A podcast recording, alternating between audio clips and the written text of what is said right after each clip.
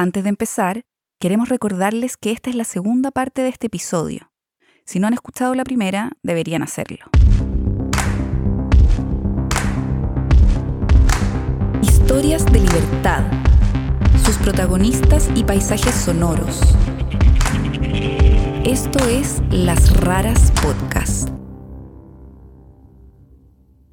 En la primera parte de esta historia, Ana nos contó que un exnovio suyo filtró una foto íntima. Es un miedo paralizante, es un miedo que además eh, viene acompañado de mucha culpa y de mucha vergüenza. Y que ésta se masificó entre los estudiantes de Mérida, que le hicieron la vida imposible. O sea, me sentía atacada todo el tiempo y vulnerada todo el tiempo. Sin embargo, Ana logró retomar el control de la situación. O sea, recuperé el poder de de contar mi versión de los hechos. Pero entonces... Después que había pasado todo esto y que yo me sentía en la encima del mundo, estaba en mi casa viendo una película sola y me llegaron en el primer minuto 50 solicitudes de amistad en Facebook. Yo ya sabía que tenía algo que ver con la foto, porque ya sabía que si de pronto venía como una ola de gente, era la foto, pero no entendía cómo eran tantos y al mismo tiempo.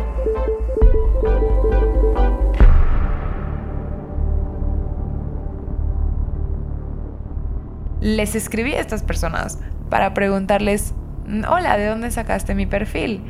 Y eran súper amables todos. O sea, ay, pues mira, checa, te mando el link. Y yo entré a esa página y me doy cuenta que es un perfil que decía Ana Baquedano de Mérida, estudia en la UADI. Y para ese momento yo ya me había salido de esa universidad. Entonces me di cuenta que la persona que subió esto no me conocía. O sea, era alguien que sabía como unos datos muy generales de mí, pero no era alguien cercano. Pero estaban las fotos de mi perfil de Facebook y la captura de pantalla del perfil todo y mi foto desnuda para que la gente pudiera agregarme. Y empiezo a ver esta página y me doy cuenta que de un lado están como unas viñetas y eran unas categorías. Y esas categorías eran cada uno de los 106 municipios de mi estado y venían un número entre paréntesis y, o sea, eran ciento y tanto, doscientos y tanto, trescientos, o sea, de mujeres que tenían de cada municipio y que yo estaba en dos categorías, estaba en Mérida y en Zorras. Habíamos como tres niñas en Zorras, no sé qué hicimos nosotras para calificar para esa categoría, pero entro a la página principal y me di cuenta que a mí me fue muy bien en la cuestión de datos personales que fueron compartidos, porque de Mérida estudian en una universidad pública que tiene prepa, que tiene mil facultades, pues está muy difícil encontrarme. Pero habían mujeres a las que les pusieron su dirección, indicaciones para llegar a su casa, en caso de que la dirección fuera confusa, el lugar que ocupaban en su centro de trabajo, su celular, o sea, eran una, una cantidad de datos espeluznante porque dije, ¿a quién le están dando esto? todo el mundo tiene acceso a estos datos a partir de ahora. Es una red delincuencial dedicada presuntamente a la trata de personas en su modalidad de pornografía infantil, a la extorsión, a la exhibición. Yucatercos eh, es una página que funciona a partir de la colaboración de distintas personas. En el caso de esta página, lo que hacían era pedir que los usuarios mandaran contribuciones para la página principal y esas contribuciones eran fotos y videos de mujeres. Y era importante que salieran los datos personales y que se pudieran reconocer las fotos, etc. Y si tú hacías varias contribuciones, ganabas acceso a la zona VIP. Y en la zona VIP habían menores de edad, mucho notoriamente menores de edad, porque yo en mi foto era menor de edad, pero si la ves no necesariamente te das cuenta. O sea, es lucrar con el cuerpo de otras personas, es hacer catálogos de mujeres donde la gente va, elige, tiene acceso a ellas. Y fue entonces que la persona con la que estaba saliendo en ese momento me dijo, conozco a alguien que está denunciando esta página ¿por qué no te reúnes con ellos? Y fui a una de estas reuniones en todo el ánimo de colaborar. Y me di cuenta que cuando llegué a la junta, todas las otras chavas estaban súper tristes, con muchísima ansiedad, con mucha angustia, que por supuesto reconocí en sus caras como yo me había sentido en su momento. Y después una, una televisora que es, o sea, a nivel nacional, aquí en México, elige hacer un reportaje sobre el caso. Por supuesto, me preguntaron a mí, entonces les pedí, por favor, no censuren ni mi cara ni mi nombre, porque ese es el primer mensaje que quiero dar. Yo no tengo por qué avergonzarme de esto. Yo puedo dar mi nombre y puedo dar mi cara. O sea, la vergüenza no es para mí. Entonces, eso fue como mi primer acto inaugural del activismo. En Yucatán, Ana a ver la historia de una joven que fue víctima. y fueron saliendo como muchas oportunidades para hablar de esto y empecé a aprovechar todas las oportunidades que se presentaron, así sea en la escuela, ya sabes, así sea en escribir un artículo, hablar en un programa de radio. Entonces, como que eso hizo que la gente, o por lo menos que varias personas en mi ciudad, supieran que yo hablaba de este tema. Y yo me alimentaba de la reacción de la gente de, wow, nunca lo había visto de esta manera. Mi mamá leyó tu artículo y lloró, ya sabes, o sea, como un nos hace falta escuchar este mensaje. Y me contactan desde una estrategia de prevención del delito, que era una estrategia gubernamental, para decirme que estaban llevando conferencias a diferentes escuelas para hablar de temas de interés. Y me dijeron, queremos hablar de sexting y de todo lo que está pasando alrededor de él. A muchas personas nos gusta hacer sexting. ¿Cuántos de aquí saben lo que es el sexting? Pues mira, cuando empiezo a dar conferencias, yo elijo proyectar mi foto, pero la proyectaba censurada porque son escuelas, pero para demostrarle a las personas, sobre todo a los alumnos, que en algún momento yo estaba dispuesta a suicidarme con tal de que la gente no viera esta foto. Ya sabes, o sea, esta foto para mí valía más que mi vida. Y digo, hoy se las enseño Obviamente no porque me sienta muy orgullosa de ella, porque si hubiera sabido que todo el mundo le iba a ver, me lo hubiera tomado mejor. O sea, es más una cuestión de, de entender la dimensión. O sea, vean esta foto y todo lo que la gente pensó cuando la vio. Y para mí es una enseñanza muy importante. O sea, que vean que yo sigo parada con la misma seguridad antes de que me vean desnuda y después de que me vean desnuda. Y sigo hablando y la vida continúa. Al recibir las fotos de una persona, no tenemos el poder de destruirla, sino la responsabilidad de cuidarla. Muchas gracias. Y en cada una de las escuelas a las que fui, conocí por lo menos a una o dos víctimas de estas conductas. Siempre era una historia diferente de quise hacer algo y no procedió, no era delito. Y no sé en qué momento exactamente que se me prendió el foco y dije, a ver, está medio incongruente que seamos una estrategia de prevención del delito tratando de promover una cultura de denuncia cuando denuncian y no es delito. Entonces, lo que yo hice fue armar una propuesta, es decir, necesitamos una iniciativa de ley, necesitamos seguir con este trabajo de, o sea, de sensibilización en las escuelas, pero también necesitamos que las personas que atienden a las víctimas desde cada punto de contacto no solo estén informadas, sino estén sensibilizadas y sepan tratar a la gente que está pasando por esto. Y me reuní con las personas a cargo de esta, de esta estrategia que eran pertenecientes a la Secretaría General de Gobierno y les presenté mi idea y su respuesta fue, mm, sí, suena bien, suena bien, vamos a hacerlo. Y yo, ¿qué?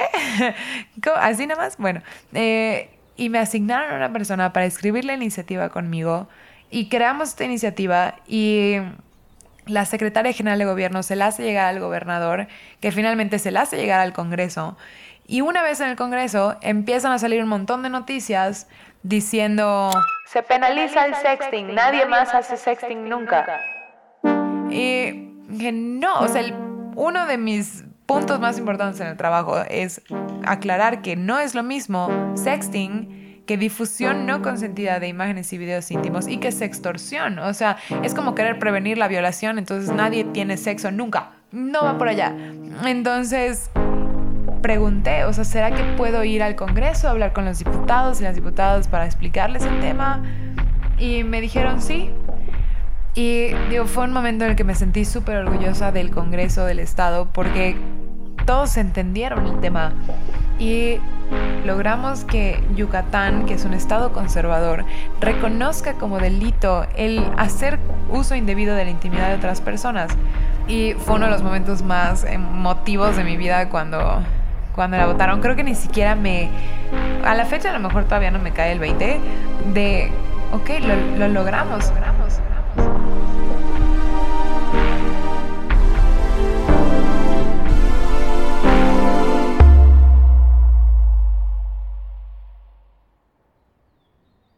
cuando resurge una nueva página que se dedican a subir fotos y videos de mujeres, era cuestión de tiempo hasta que se metieran conmigo. Y me avisan que habían subido a la página una entrada pidiendo mi foto a cambio de meses gratis de suscripción a su zona VIP. Y hubo un caso que a mí me impactó mucho, que es hay una cantante que se llama Sia. Sia es la cantante que se tapa la cara. Y una vez a Sia le tomaron unas fotos de lejos, unos paparazzis, como desnuda en unas vacaciones tropicales en no sé dónde. Y lo que ocurrió fue que estaban queriendo vender esas fotos en internet. O sea, las estaban subastando. Y lo que se le ocurrió hacer a Sia fue subirlas a Instagram y decir, gratis para todos, feliz Navidad. Y se me hizo brillante, porque en ese momento le quitas todo el poder. Ya las noticias no eran fotos de Cia desnuda, era Cia es, o sea, una buenaza que subió esas fotos y le valió y, o sea, les quitó todo el poder, les quitó el ingreso además. O sea, que dije, wow, brillante. Obviamente la solución a este tema no es que todas suban sus fotos siempre, pero dije, yo estoy en una posición en la que sí lo puedo hacer. A mí esa foto no me representa nada, pero sí fue una decisión importante porque mi foto ya no estaba en circulación. La subí y, y la respuesta fue hermosa. O sea, la respuesta fue de chavas que dijeron, ¿sabes qué? Llevo meses sin dormir porque me están amenazando con compartir mis fotos. Hoy duermo tranquila. O sea, creo que, que hace falta un ejemplo distinto. No te voy a decir lo que tienes que hacer, te voy a mostrar lo que hice yo para que veas que en carne propia me estoy aventando el... O sea, yo vi cuántas personas abrieron el contenido multimedia y eran más de 100 mil personas. Y dije, ¿qué? o sea, no solo la compartí, sino que la compartí de la forma más masiva posible. Y no me arrepiento un segundo, porque la gente yo creo que ha reaccionado padrísimo, le se ha dado cuenta que guardar este tema en secreto hace muchísimo daño. Como que eso es lo que me interesa mucho también, reconstruir estos significados y es saber, porque te vieron desnuda, tu desnudo no te devalúa, ya sabes, tu desnudo no te hace menos, tu sexualidad tampoco. Y por supuesto no te define, eres eso y eres todo lo demás. Esos son dos segundos de tu vida.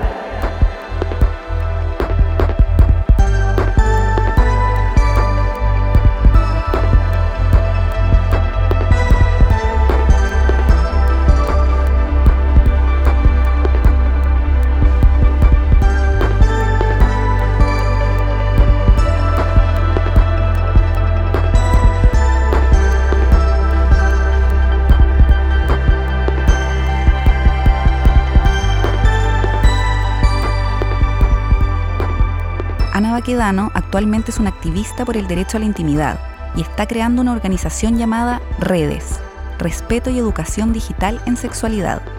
El líder de la página Yucatercos está siendo juzgado por el delito de trata de personas.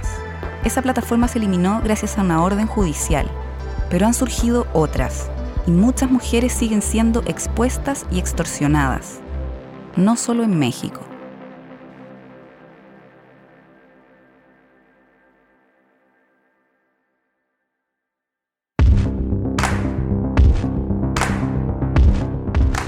Queremos agradecer a Ana Baquedano por compartir su historia con nosotros.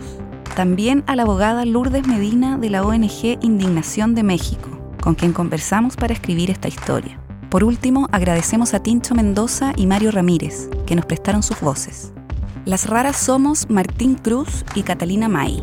Pueden ver fotos y más información sobre nosotros y nuestras historias en lasraraspodcast.com y Las Raras en Instagram, Facebook y Twitter.